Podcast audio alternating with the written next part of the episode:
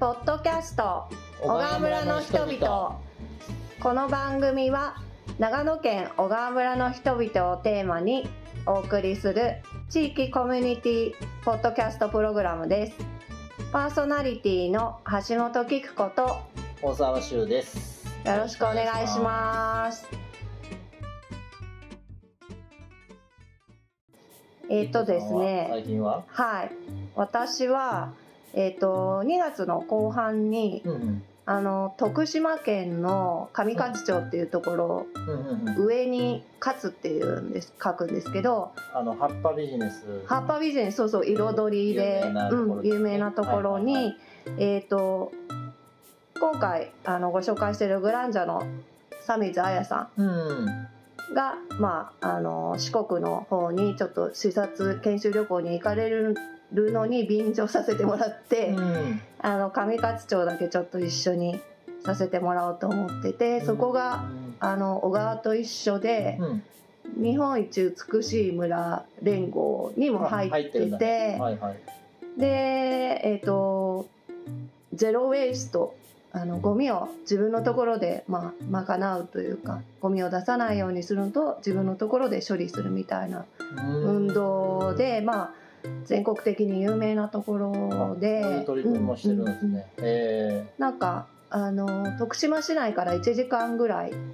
でま多分小川より小川とまあ同じような感じのロケーションででも人口はもうちょっと少ないんですけど、あ。上勝の方が。うん、あ1500人でも町なんですね。村で。うんうん。町なんだけどね。それで1500人なんだ。うんおおうん結構ちっちゃい。そう。なんか、えー。あのどんなところかなと思って、うん。まあちょっと行ってみる予定なんです。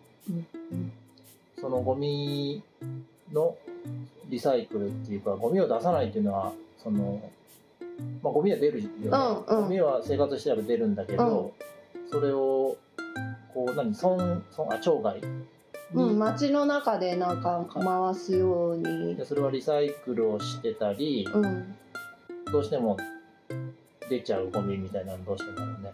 ちょっとその辺は見てもらえるとわかんな。いんだけまあなんど、かその辺をちょっとぜひ。うん、じゃあ。あとはでなんかそういう話を聞聞ける聞きに行けるってこと？えっ、と担当の人に話を聞くとかまではちょっとできないかもしれないんだけど、うん。あの一緒に行く小林智恵さんとちょっと、あの番外編みたいな感じでポッドキャストでもお話できたらあって思ってます。あは面白そうですね、い、はい、なんか小川村でも最終処分場のね、うんうん。話が、まあ、候補地か、うん。候補地選びっていう段階で、うん。まあ、ゴミはねどうしたって出るし、うん。まあ、それをどっかで、まあ、処分はしなきゃいけないんだけど、うんうんまあなんか、まあ、リサイクルなのかそもそもゴミを減らす工夫、うんだったりとかうんなんかそういうのが考えるきっかけになったらすごいいいなと思ってて、うん。うん。うんそうですね。まあ、なんかそれちょっとまたぜひ報告をはいお願いします。はい。しゅうさんは、でね、僕ねこの間、うん。群馬県のうん沼田市っていうところに、うんうん。のアスパラ農家さんのところにちょっと見学に行ってきました。っていうかうん。まあ、仲間の一人で群馬でアスパラを作ってる人がいて、へえっとね、この春に僕僕もねアスパラガスを植えるんですよね。うん。で、まあ、アスパラって結構時間かかってーうん。あの取れるようになるまであの何年かかかる、何年うん、ぐらい？種をまいてから、まあ、まともに収穫できるようになるまでは23年かかるっていうへ言われてえて、まあ、苗を買ってうん。それを植えると、まあ、翌年から取れたりとか、うんうんまあでもどっちにしろ今年はあの収穫はできないんだけど、そうアスパラは初めてなんで視察に行ってきました、うんうんそこはねあの、まあ、伏せ込み栽培っていうちょっとこう特殊なやり方をしてて、伏せ込みそうそうあの、まあ、普通はこう植えたらずっと植えっぱなしでうん。アスパラって何年も取り続ける、うんうんあのうん野菜みたいにに毎年種新しく巻いてとかじゃなくて果樹っていうかその果物っていうか、っぽいっていうか一度植えたらそこで何年も取るっていう、何うん。でそのただ伏せ込み栽培っていうのはその根っこを、うん。えー掘り出してビニールハウスの中に移してうん。植え替えて、うん。でそこで温度をかけて、うん。あの冬の間に寒い時期に出すっていうまあ。寒い時期に出荷する。そうそうそう。あのまあ、通常だったらまあ春がアスパラガスってね、うん。旬なんだけど、この群馬の農家さんはもうこの時期に行ったのは1月の半ばぐらいなんだけど、今がじゃあ最盛期みたもいうな感じ。ボコボコへ出てえすごいあの、うん。すごかったですね。えあの燃料は別に使わないの？うん、燃料は使う。あの、うん。電気の、うんうん。あの温床って言ってその土の中にこう、ね、熱源のん電気だけは入ってるんだけど、うん。まあ別に灯油を焚いてボイラーとかはせずに、まあ、土が温まって、うん。でまあハウスの中は、まあ、冬冬といえども引いてればもうポカポカなんで、燃料を焚かなくてもね。へえでまあそうするとうんこう他が出てない時期に出せたりとか、あとそのの沼田、まあ、結構雪深いところうで、ん。あスキー場とかあの辺もあるあるのかな、ううんん多分近くにスキー場もあると思うんだけど、でまあ、冬の仕事をどう作るかみたいなところも、まあなかなかあの、うん、面白かったです。へえじゃあ。来年再来年くらいから？再来年な。う感じではい。アスパラガス楽しみです。楽しみですね、はい。はい今回のゲストはあのこちらでもアスパラ作ってらっしゃるん。ですよね少量でね、うん。グランジャさん。ねやってるかもしれない。うん、やってますね。はいうん。うん。有限会社グランジャの代表である佐水彩さん。ですそれではお聞きください。それではお聞きくださいまずグランジャの話を聞きたい。はい、えっと、簡単に言えば、えーいろいろこだわって、えー農産物を作ってらっしゃるはい。全国の生産者の、まあ、点の生産者なんですけど商品をお菓子屋さんとかレストランさんに紹介する仕事をしています。えっと、紹介するでただ企画を紹介するだけじゃなくて、商品を販売する仕事うん。をしています。うん流通のお仕事っていうまあ、大きく言えば流通なんですけども、流通っていうとどっちかっていうとイメージが男性がもうある程度の量をガンってやってるっていうようなうんイメージなので、はい。私としてはあんまりピンときてなかったので、以前はやっぱりちょっと、えー取材を受けいたはい。ところの方には、あー産産直コーディネーターとか。産直コーディネーター、ええ。そういうなんかんネーミングでお願いしますって言ったんですよね。はい。ですから感覚的にはそんな感じで、うん。えー、と生産者はもう専業でやってらっしゃる方が大半なんですけども、私はまあ、あのーほとんど個人であの小ロットでやってますので、えーまあ、お菓子屋さんとかレストランに本当に例えば1ケースとか、うん。まあ、多い時は何十ケースとかって送ったりとかすることありますけども、そんなようなロットでやさせていただいているので、例えば何トンをこうバッと企業さんに入れるとか、うん。そういうような 大きい単位ではないです。うん。えでこだわ私自身が実家が山口県で、えー両親が農業もしていましたので、そういう環境の中にいたので、あその日本の農業の先行きですとか、あーまあ自分がその食の関係とかも興味がありましたから、ここあの食料自給率とか、まあ、いろんな食に関する問題とかあと農業を取り巻く環境問題とかそういうのがいろいろあるなっていうのを感じた中で、えーい自分の思いをその商品にい乗せて、えーそのシェフの人たちにお伝えしていったらいいかなっていうことでさせていただいたんですが。最初に始める時は一般の個人向けとかにちょっとしようかなとかあの思っていたんですが、うん。自分が思ってた時に大地の会とか、はいラディッシュ坊やとうんかはすでに、会員制のえ個人宅大規模大規模な感じの、ええーでそういうところがあったので私が後発で始めて、えーその資本力もないですし絶対無理だなと思ったんですよね個人向けにするのは。でそれよりは私は以前東京にいた時に、えー、とお菓子の材料か材料メーカーにいましたので、まあ、そういうこだわったものをお菓子屋さんとかそういうところのシェフにお伝えして、でその頃からいわゆるシェフたちが有名シェフとかがテレビとかに出たりとかすることも増えてきてた時代だったので、まあそういう人たちの力を借りながら、あの日本の農業を少しでも農業に目を向けてもらえればなっていうような思いでターゲットをそこに絞って、うん。させていただいてます。まあ、あの僕もはい、農家としてあの日頃お世話になっておりあいえいえ。あれですけどそんなに大層なあれはないんですけど、でもなんか思いを届けたいっていう感じが、そうですね。なんかそのあやさんのええええその起業のええ。きっかけ、あのお仕事始められるきっそうですね。かけだった。ええ。じゃあお客さんは、えー、とそのシェフと、まあ、はい。飲食店とお菓子屋さんはい。がメイン、メインですほぼメインっていう形で、ええはい。うんでもともとはあのお菓子屋さんうんをターゲットにしてたんですよね。うん。でなぜお菓子屋さんかっていうとその以前東京にいた時の会社でも、うん。あのまあ、飲食業さんとかあったんですけどレストランさんとか、うん。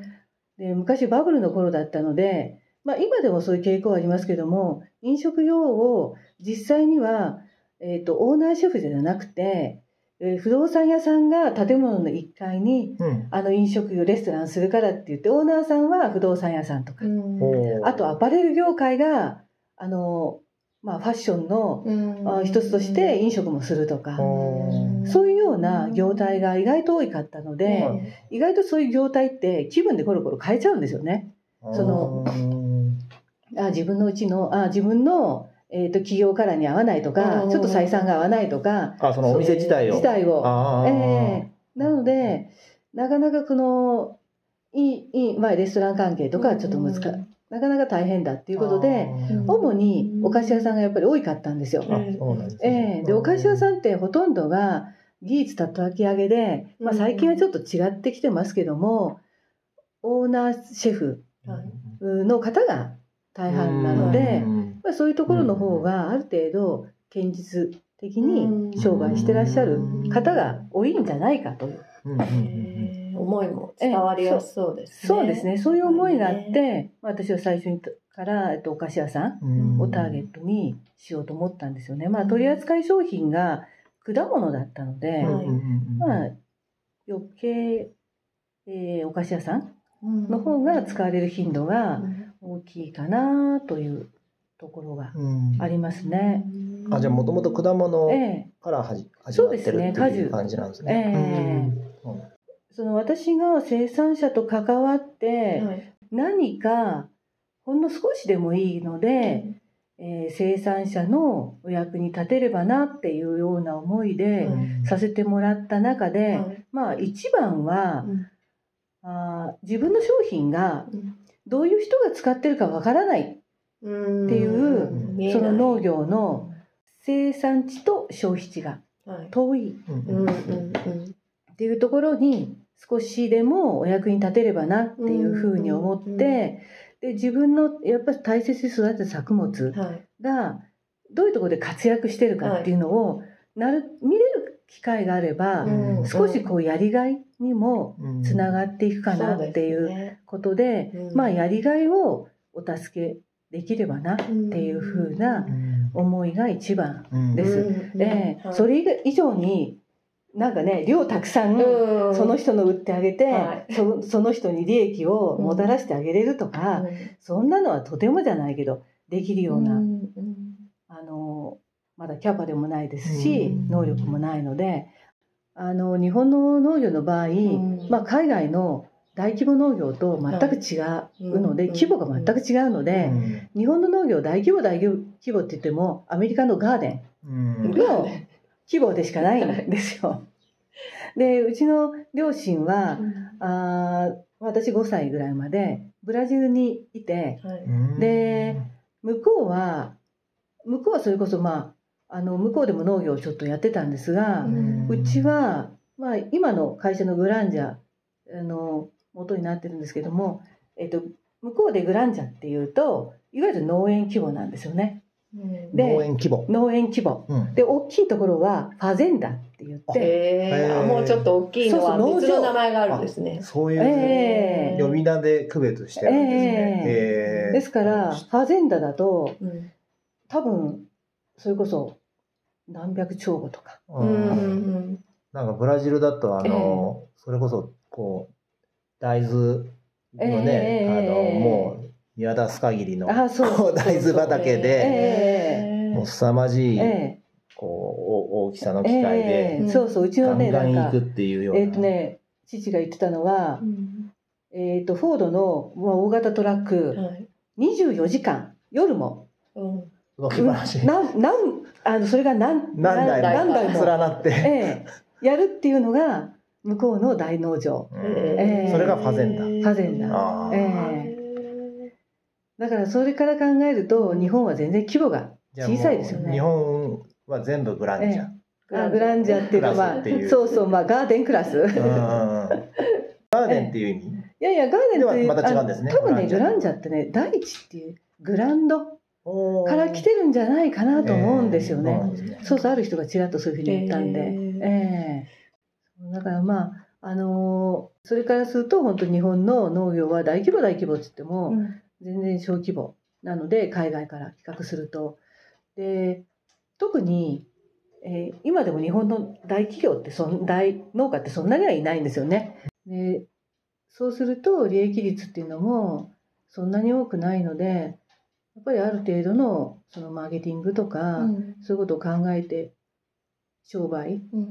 まあ、農業を取り組んでいった方がいいんじゃないかなっていうふうに思ってはいるんですけども、まあ、そういう中で、えー関わる生産者にさっき言ったように100%あのどっかに売るとかっていうんではなくて、うんやっぱり自分でも歩いて売ってみるお客さんの意見を聞いてみる、うん。そういうことがあのじゃあどういうことをどういう作物を次導入したらいいのかとか、うん。そういうようなことにもなるから、うん。えー。今何件ぐらいの農家さんとのお付き合いえーとね件数聞かれると正確にわからないんですけど、えーまあ50件ぐらいじゃないかなと思います。うん。えー。まああの小さいところもうん。大きいところも含めて、えー全国にいらっしゃる感じ。そうですね。いやいやえっ、と南はそれこそ沖縄の生産者からも仕入れてまして、うん。東北まあ北海道は最近ないんですけども、東北は宮城とか、あちらの方まで、えですから必ず、まあ、生産者のところには一回はお伺いしてみて、うん。えーいろいろ話をして、うん。で多くの方にお世話になってます。そうなんですえーで逆にそのお客さんの方はええ。レストランさんとかえお菓子屋さんとか今何件ぐらい？ーえーとね多分80件あー。そうなんですぐらいじゃないかな。うん。えでそこのお店の方にもはい。顔を出して。ーそうですね。うん。えーで今はすごい便利になったので、あのねパタパタって打ってそのお店の名前出せば。例えば新規の新規の問い合わせとかあるじゃないですか、うん。そうすると検索すれば、あこんなお客さんで、うん。あ規模なん大体こんな感じなのかなとか、雰囲気とか分かるんですけど、昔はそういうような便利ツールがなかったので、やっぱり見に行かないと分からない、うん。ええ。っていうことがあったので大あのまあ多分100%に近いお客さんは見に行ってます。最近の新規のお客さんは、えー、とお会いしてなくてもお付き合いするとか、うん。そういうようなところもポチポチありますけど、うん。それでも機会があったら、まあ、しばらくはちょっと、えー商品だけでやり取りしてても、まあ必ずは行くように、うん。えーしてます。やっぱり実際に自分で見て、うんああじゃあここのお客さんの規模だったらどんなことを提供提案したらいいのかとか、うん。そういうのことはやっぱり見な見ないとわからない。おかげさまで美味しいところにもあのあいいえ一緒にご一緒できて。私もサミンさんといえばねなんか美味しいものを。美食家でいらっしゃるからね。いやいや美食家ではない。あのお客さんがやっぱりグレードが高いんで、うんあのそういうところやっぱり自分も体験しないと、であと商品ある程度適正価格で販売したいなっていうふうに思った時には、それなりの商品あの、えー、とメニューを提供されてるところじゃないと難しいんですよね。ですから、まあ、そういう面では自分も勉強代と思って、あの食事に行ってます。えーでうちのなんかスタッフとかも一緒に行ったりとかするんですけどもなんか間違って福利厚生なんて思ってるあ福利厚生じゃないですよって言って。うん。これは研修、えあー。ええ。えーで福利厚生いね。ええ。福利厚生っていうのは、まあ、上限決まってるじゃないですか。そうか、研修費か。ええ。ですね。ええ。うん。ですからやっぱり実際自分たちが行ってみないとわからない、うんうんうん。お客さんがどういう提供されてるのかとかそういうのって見てみないとわから感じてみないとわからないので、うんもうそれは私だけが行くんじゃなくて、うちのスタッフもなるべく一緒に行くように、うんええ研修をね。研修皆さんで。いいですね。楽しい研修ですね。ちょっとでも命がけよ。命がけ？がけ？どういうことですか？ええあのお菓子屋さんに行くとおはい菓子ばっかり食べない。あ あ、体が？体への、体への？あ全然お元気だなだから普段は質素。あ研修に備えて。ええ研修に備えて、ええ晴れとけよねそうね。すごい格差がある。まあ、メリハリが。メリハリが、えそうなんですえね。なんかその、グランジャのね、ええその、こう、経緯とか今聞いて、やっぱサミーさんってすごいこう村での女性としてのなんかこう起業家っていうか、まあ、そういう立場っていうか役割っていうか、ええ。なんかご自身でどういうふうに感じてるのかなとか、まああそういうところを意識したなんか行動とあったりするのかなとか感じるところがああったりして、ええ。まあ、そういう話も聞いてみたいし、あとその女性起業家支援みたいなこともやってらっしゃるじゃないですか。ええ。応援していく、ええ。応援したいっていう、応援するスタンスっていうかね、ええ。なんかその辺のどういう気持ちからそういうふうになってるのかなみたいな。のを原動力っていうか、うん。ね先ほどのお話でもうやっぱりなんか行ってみたいやってみたいというか食べてみたいとかそのなんか好奇心がすごいなんかうん。あやさんのなんて言うんだろう。そその辺も。そうそう私まあ今から考えれば、意外と好きを仕事にしてさせてもらってるんですよね。うん基本食べることは好き。うんあと旅も好き、うん。うん。なのでこれ両方兼ね備えられてる今仕事なんですよ。確かに。おっしゃる通り。でしょで私は自分で楽しく仕事を、まあ、させてもらってると。で、まあ、私がなんかその地元でこう起業家の勉強をしたりとかさせてもらっているのもあれ数年どのぐらい前だったかちょっとよくはっきり覚えてないんですけどもうん。小川村で、えーおやきプロジェクトっていう、ああへーありますうん立ちそういうなんかうん。女性の、うんまあ、I ターンとかで来て、えー女性の起業家をなんか支援するみたいな。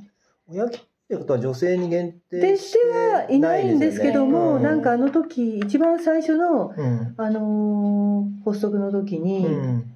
こうあそこのおやき村うん。のところに集められたのみんな女子だけだったんですよ。あそうなんだ。えーそれでなんかあのあじゃあそういうそういうプロジェクトがあったんですねね。うんまあそういうような目標だったと思うんですけども、うん。だったと私は感じたんですあよ。はいはところまあなんですけども、うんうん。それは非常にハードルの高いいうん。あの目標だったんじゃないかなと思うんですよ。うん。大体 I ターンで来て、女性で起業家ってもともとそれほど多くないですよね。全国的に、うんまあ、特に長野県なんかはあまり多くないっていうふうに言われているものをうん。小川村で目指すっていうのはうん。非常にちょっと大変じゃないかなっていうふうなことは思ってたんですけどなんか理想と現実のこうギャップみたいな。そうですね。ね。うん。であとまあそれがあって数年間は、まあ、私もす普段の仕事すごい忙しいですし、実際に地元に目を向けるようになってなったのはうん。コロナ禍になってからです。あやさんが地元に小川村のことに目を向けるようになったの、ええ。コロナが始まってから。ええ。でコロナに始まってから、うん。何かって言えばどこにも行けないんですよね、うん。うんうんうんあの行動制限があって、で今までは、えー、とうちの旦那に言われたんですけどお前は月のうち3分の1は家を空けていない。うんうんあと3分の1は、あ家を空けると夜いないって方は出張に行ってるところなんですけど、うん。あと3分の1は、どっか日帰りはするけど、事務所にはいない。っうんうんていうことで、ほとんどこの地域にいないうん。人。うんっていうレッテルを貼られてたんですよ。旦那さんにね。そう。そう。っていうことで、飛び回ってたんですえね。えだからほとんど、まあ、この地域に目を向けてなかったんですよね。うん。ええところが、うん。まあ、おかげさまでコロナになって、どこにも出かけられない。うん。で、やっとなんか地域のことうん。を見れるはい。体制になった。かなと思ったんですよね。うんええ。今までそういうふうに、例えばおやきプロジェクトとかで、こう冊子とかに取り上げられさせていただあのいただいたんですけど、うん。私は何も地域貢献してないなと思って。ううん。ん小川村に住んではいるけれれどあまりそのそうそう、地域の人との交流をうん。積極的にするわけでもなく、あの、その何か企業、そういうような、あの、お手伝いをするわけでもなく、うん。勝手に自分の仕事をただしてたっていうだけなので、ちょっとそれに気がついて、うん。ああ、もう少し地域にうん。何か根ざしていった方がいいんじゃないかなっていうふうに思ったんですよね。で、そこをなんで地域に根ざした方がいいんじゃないかなと思って。ええそれは、ん。えっ、と、うちで今、あの、仕事してくれてる小林智恵さんはい。が、あの、幼稚園フレンド幼が幼稚園の。さんの息子さんの幼稚園のお友達。で、聞くと、うん。I ターンの人が多いんですよ。ん。うん。で、I ターンの人で、いろいろと個性的で、うん。技術を持ったりとか、うん。あの、能力のある人が多いなっていうふうに思って、でもこの地域で、ちょっとどうやっていったらいいのかとか、そういいうのをこう試行錯誤してるのかななんて勝手に思って、えー小川村に来たけれども小川村で、えー働く場所っていうのは限られていますし私自身が自宅にいながらなんかできる仕事をと思って今の仕事を見つけたんですよ。なのええ。なので、えー、と小川村にいながらにしても何かあの普段の生活の糧になるようなものを見つけていけたらいいんじゃないかなっていうふうな思いがあって、でそれで、えー私が勝手に女性の、まあ、起業家の勉強会しようかなと思って、今年今3年目になるのかな。2021年ぐらいですかうん始まったの。ぐらいから始めたかな、うん。21年から始めたかな、私が参加させてもらったのが2021年の夏夏ぐらいだと思うんですけど、ええそそれより前から始まってる感じだなって思ったんですけど、えそれは具体的にどういう活動内容になってるんですえか、ー活動内容はまあ起業っていう風な名前がついてはいますけども何かやっぱりそういうこともやっぱりちょっと視野には入れてるので、うんうんうん。えー女性がその子育てをしながらでも何か活躍できる場うん。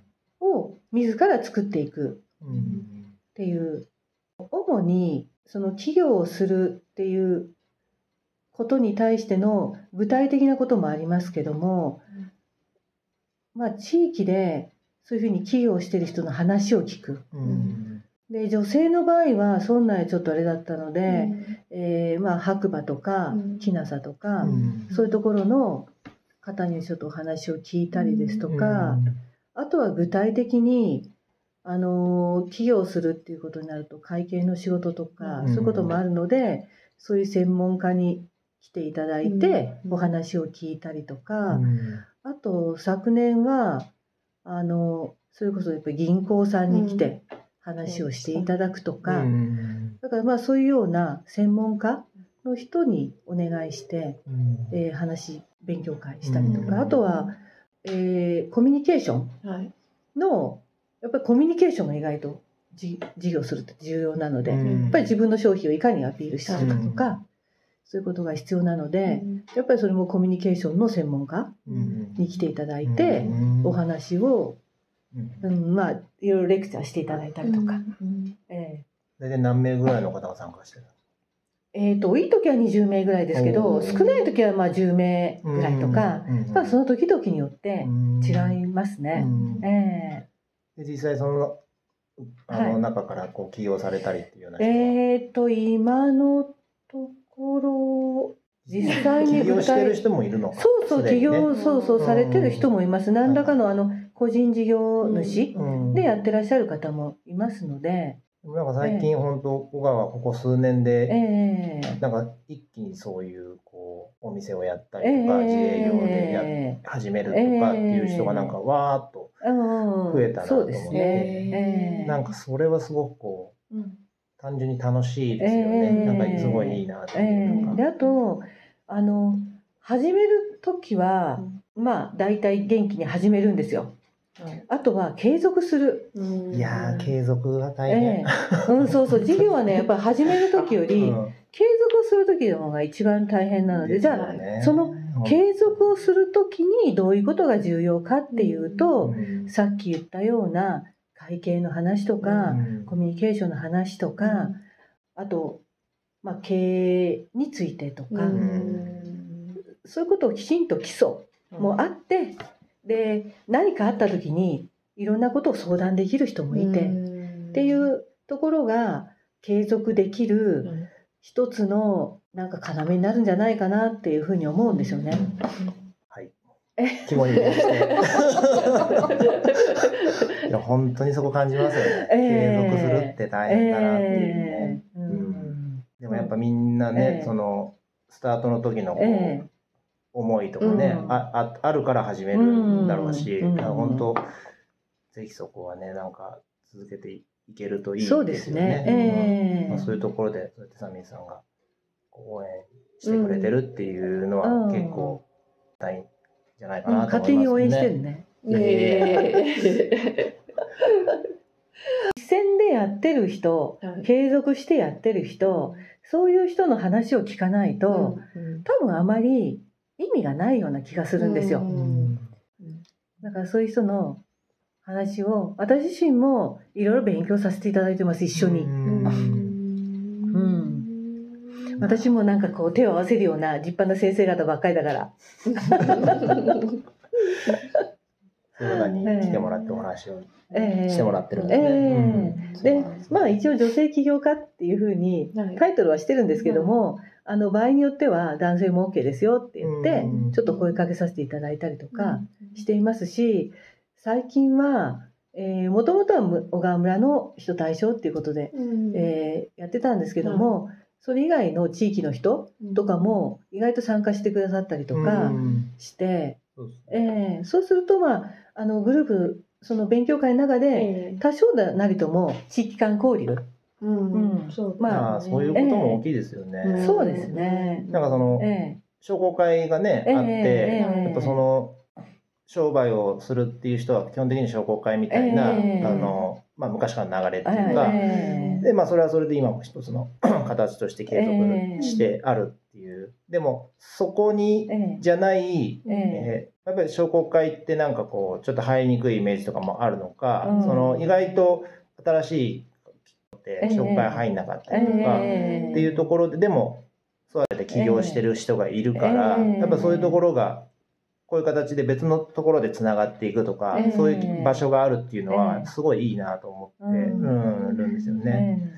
まあ、基本的には地域にいたら地域の商工会は私が今更私も入ったのがそんなに長くない最近なそうですねそうそう、えー、なので、あの言える立場ではさらさらないんですけども、入った方がいいです。そうですよね。ぜひ、えー、うん、やっぱそこで出会う人とかも、そうですね、うん、そう私もなんかやっぱり全然知らなかったんですよ。うん、でいろんな人を知る機会になったの地域の。ええ。ー、うん、なのであのえーとまあ、年配の方が多いとか、若いからちょっと入りづらいとか、そういうこともあるかもしれないんですけどもあの年配の方も若い人応援しようっていう思いが意外とあると思うんですよ。だから若い人はなるべく積極的に入っていって自分たちのことを知っていただく、うん。まあ、できれば応援していただく。うんっていうふうなき応援してもらいたいなと。あのしてもらいたくないっていうふうなあるかももしかしたらあるのかもしれないけど でもやっぱり地域の人に応援してもらううん。知ってもらうっていうことが一番地域で事業を伸ばしていけるうん。あのコツだコツじゃないかなって思うんですよね。応援してもらえる、うん。えやっぱりこう小川村っていうこえ。えの規模感の中での商工会っていうえ位置づけがええ。やっぱすごくよいいなっていうかええやっぱ大きいところだとええ。なかなかそあのあ事務局とのねやり取りとかええ。会員同士の交流とかえもえなかなかね難しくなるのかなっていうところあると思うんだけどやっぱうん。もうだすぐ分かる。すぐつながるっていう。ええ。このコンパクトさはやっぱりいいですよね。うん。いいですいいですうん。えいや僕からもあの商工会はおすすめ。そうですよ。農業委員うん。を、ね。えっと、昨年の4月から応接仮うん。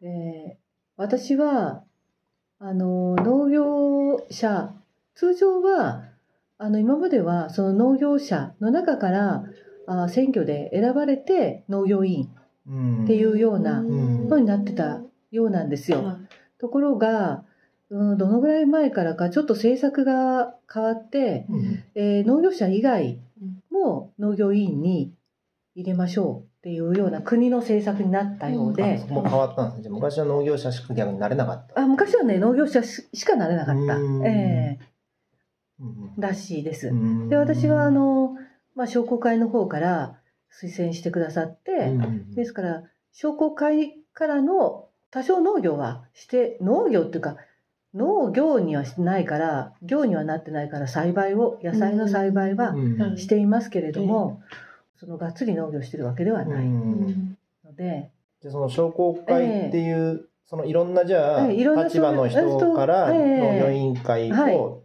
この人をこうそうですね。集めようっていうふうに、えその国のえ政策が変わったみたいです。でええ。サミーさんはそのじゃあ商工会として方からの立場で推薦されていったと。ええ。うん。あそうなんですでね。あと他にもなんか女性協議会の方からっていうことで、うんじゃあ今農業者えとどれぐらいの割合なんですか？ええーっと農業実実際には農業委員が8名で、はい。えー6名が農業者、はい。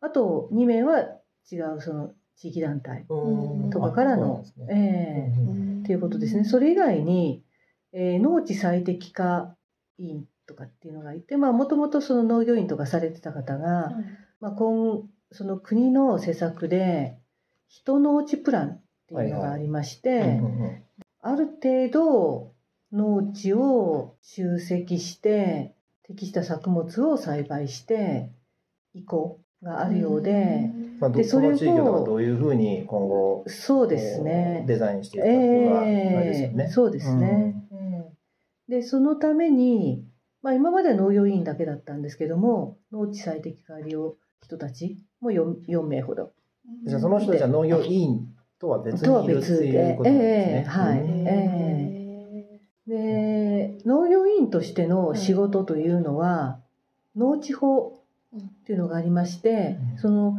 農地っていうのは、まあ、いろんな面で守られたりとか、うん。まあ、国の施策中で農地を守っていこうとかっていうことがあるので、その農地の地目変更ですとか、そういうことに対するいわゆる農地法っていうのがあって、うん。その法律に基づいてその農地のあの売買ですとか、そういうのを行われるのに対してあそれをに承認しますかどうかうん。っていうことをあの検討するうん。会議、うん。です。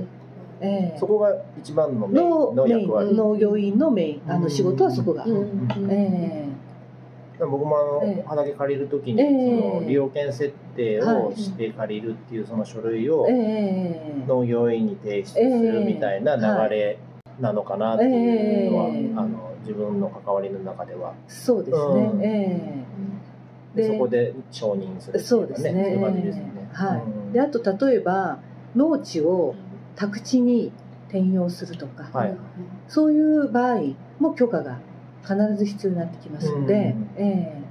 農業委員会で許可をえー、あの許可をする、えー、役場役所にあの役場にそういう届けが来ますので、うん、でそれをあの承認してから、じゃあ宅地にどうぞっていうような感じになります、えー、逆に許可が認められない場合もあるとまあ、今までの例はどうかわからないんですけども、あのそれなりの理由がないとダメです。はいはい、えー、なぜ、ええ。ー、そうそうそうしたいのかええー、例えば農地の一部を墓地にするとか、うん、そういうのも許可が必要なんですよ。えー、お墓を建てたいとか、はいはい。えー、だから地目を変更するっていうことに対しての確認と許可しますかっていう目的なんかその本当に地目だからこれからね小川村全体見回し、見渡して、全てを工作放棄地にしないん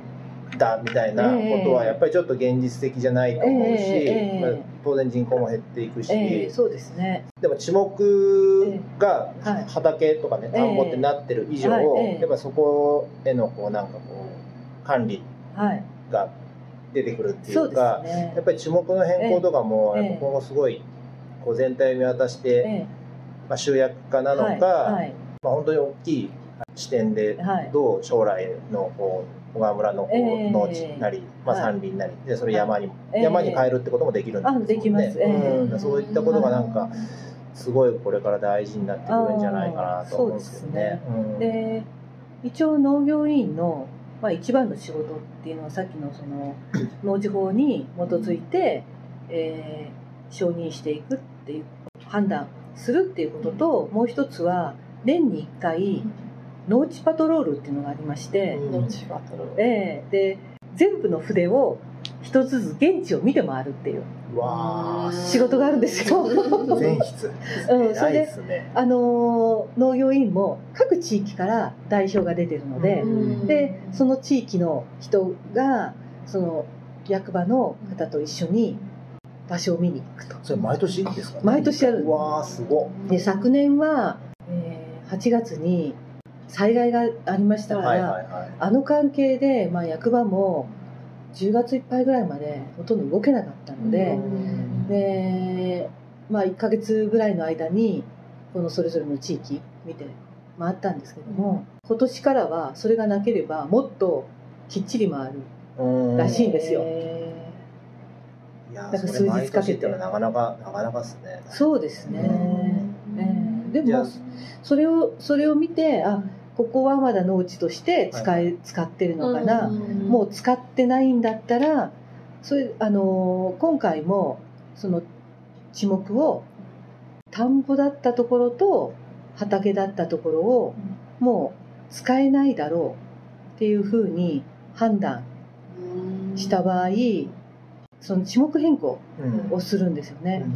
でそういうような書類を出してこれから持ち地主さんに出すっていうふうに前回の話でそういう話がありました。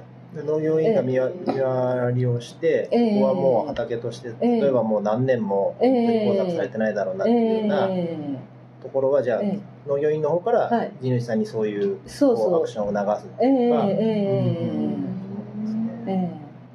地主さんもね、えー、本当にその名前が、はい。